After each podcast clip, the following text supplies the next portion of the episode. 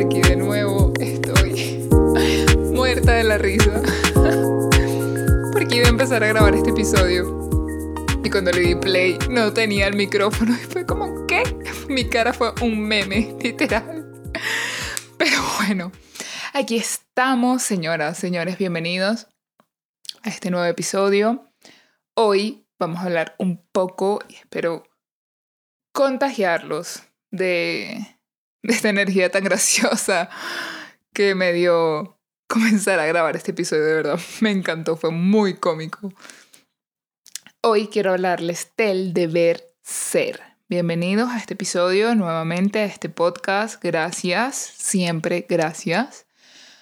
Hoy eh, quiero hablar un poco del deber ser porque han pasado muchas cosas de de eso, ¿no? Que nos dicen que, es el deber ser, bien sea nuestros padres, nuestros amigos, la sociedad, la cultura.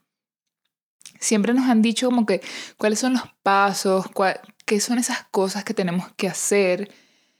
¿Qué es el deber ser como tal? Para mí, personalmente, el deber ser, cuando pienso en el concepto como tal, es qué tienes que hacer, qué es políticamente y socialmente aceptado.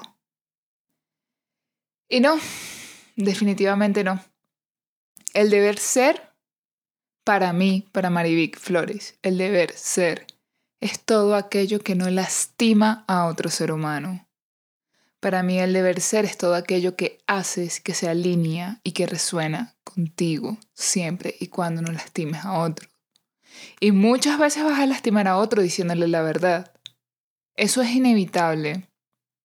Como dicen, eh, el hecho de tener y de experimentar ser humanos implica el yin y el yang, es decir, implica el bien y el mal, implica lo bueno y lo no tan bueno, implica lo blanco y lo negro. Para mí, tener una experiencia humana sin el yin y el yang no sería absolutamente nada, no significaría nada. Y el deber ser, cuando hablo de que, de que es aquello en el que tú te expresas, vives y, y llevas a cabo esta experiencia humana sin lastimar a alguien, se refiere a que aunque a veces en la vida nos toca tomar decisiones difíciles, el hecho de que tú conectes contigo, con tu corazón y puedas demostrarle a esa persona lo que tú realmente tienes y sientes, sobre todo lo que sientes. Ese es el deber ser para mí. En mi opinión, mi concepto, eso es lo que es el deber ser. Porque nos han sesgado muchísimo con todo lo que es el deber ser y muchas veces lo he visto en mí y lo he visto en familiares, hermanos, primos, amigos de lo que es el deber ser. Y nos hemos dado trancazos, como decimos a lo venezolano. Nos hemos dado trancazos en el que no, no es así. O sea, eso que me dijeron quizás le funcionó a mi mamá, a mi abuela, a mi tía. Pero a mí no. No va conmigo, no resuena conmigo. Y el mundo constantemente está cambiando. Constantemente. Entonces, no significa que porque a tu abuela, a tu mamá o a tu tía le funcionó, a ti te va a funcionar. O porque a tu papá, a tu tío, a tu abuelo le funcionó, a ti te va a funcionar. ¿Eres tú o eres lo que te dijeron que tienes que ser? Y aquí vamos otra vez y no me voy a cansar de decirlo en todo este podcast. Tienes que conectar contigo, Tienes que vivir una vida que se sienta auténtica para ti, en la que te sientas bien, porque qué pereza, como dicen los panameños. Qué pereza vivir una vida en donde no te sientas feliz, una vida en donde te sientas limitado, una vida en donde sientas que todo... ¿Será que está bien?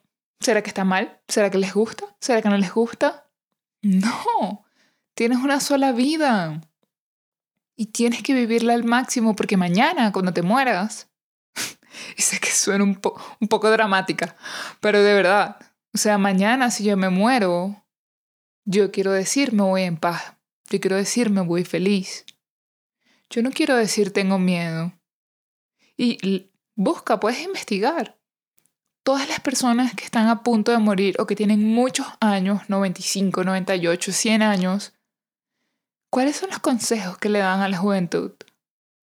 Vive, haz lo que quieres hacer, di lo que sientes. Esos son los miedos de esas personas, esos son los consejos. No haber hecho lo que querías hacer, no haber sido tú, tu real ser, lo que de verdad eres, lo que de verdad es auténtico para ti. Todos tenemos un ser auténtico innato que viene con nosotros al momento en que nuestra mamá nos concibe. Todos, o sea, no hay diferencia en eso. La diferencia está en la crianza, en la cultura, en lo que nos dijeron que es y no es. Es ahí donde está la diferencia. Pero cuando empiezas a quitarte todas las máscaras, todos los filtros, cuando empiezas a, a satisfacer tu necesidad, es cuando empiezan a llegar esas personas que realmente y auténticamente están alineadas contigo. Es cuando empiezas a ser esa tribu real y no esa tribu ficticia que por muchos años hemos construido. Y yo personalmente siempre trato de darles como una historia, ¿no? De lo que, de lo que este tema se relaciona directamente con la historia que, que ha pasado hasta hoy que estoy grabando este episodio. Y yo agradezco infinitamente a todas esas personas que han pasado por mi vida. Todas han significado algo muy especial. Todas han hecho que esta Marivic esté aquí hoy, hablando y diciendo todo esto. Pero también esta Marivic está cansada. Cansada de... de lo no real. O sea, quiero de verdad tener personas cerca de mí que me inspiren, que me motiven, que me impulsen. Y más allá de quererlas tener, es porque quiero compartirme, es porque valoro mi energía, mi ser, lo que yo soy. Quiero entregárselo a la gente correcta. No quiero seguir regalando mi energía porque yo valgo. Y eso es lo que quiero para cada persona que entra a estos episodios. Que reconozca su valor y su merecimiento y que puedan conectarse con personas que realmente están alineadas con su propósito y con lo que quieren en la vida. Y nos sigan dando energía a esas personas que, bueno, que no significa, ojo, no significa que son malas. Simplemente a esta vida vinimos a conectar con personas específicas, pero si nos mantenemos dormidos, vamos a seguir dando nuestra energía. Como siempre digo, el recurso más caro que tenemos es nuestro tiempo, porque no vuelve y no lo puedes comprar ni que tengas todo el dinero del mundo. No han inventado algo en donde tú puedas comprar tiempo. Entonces deja de perder el tiempo con personas que ya no conectan contigo, que ya no están alineadas contigo, que quizás sí lo estuvieron en algún punto, en algún momento de tu vida, pero que estuvieron y el universo te las puso para tú evolucionar y seguir a tu siguiente nivel. Entonces despídete siempre desde el agradecimiento de, de esas personas y que el deber ser siempre sea eso que tú sientes que está correcto, que siempre el deber ser esté alineado con tus sentimientos reales, puros, transparentes, para tú poderte compartir con otros. Te quiero, te abrazo y gracias por estar aquí en este espacio. Nos vemos pronto.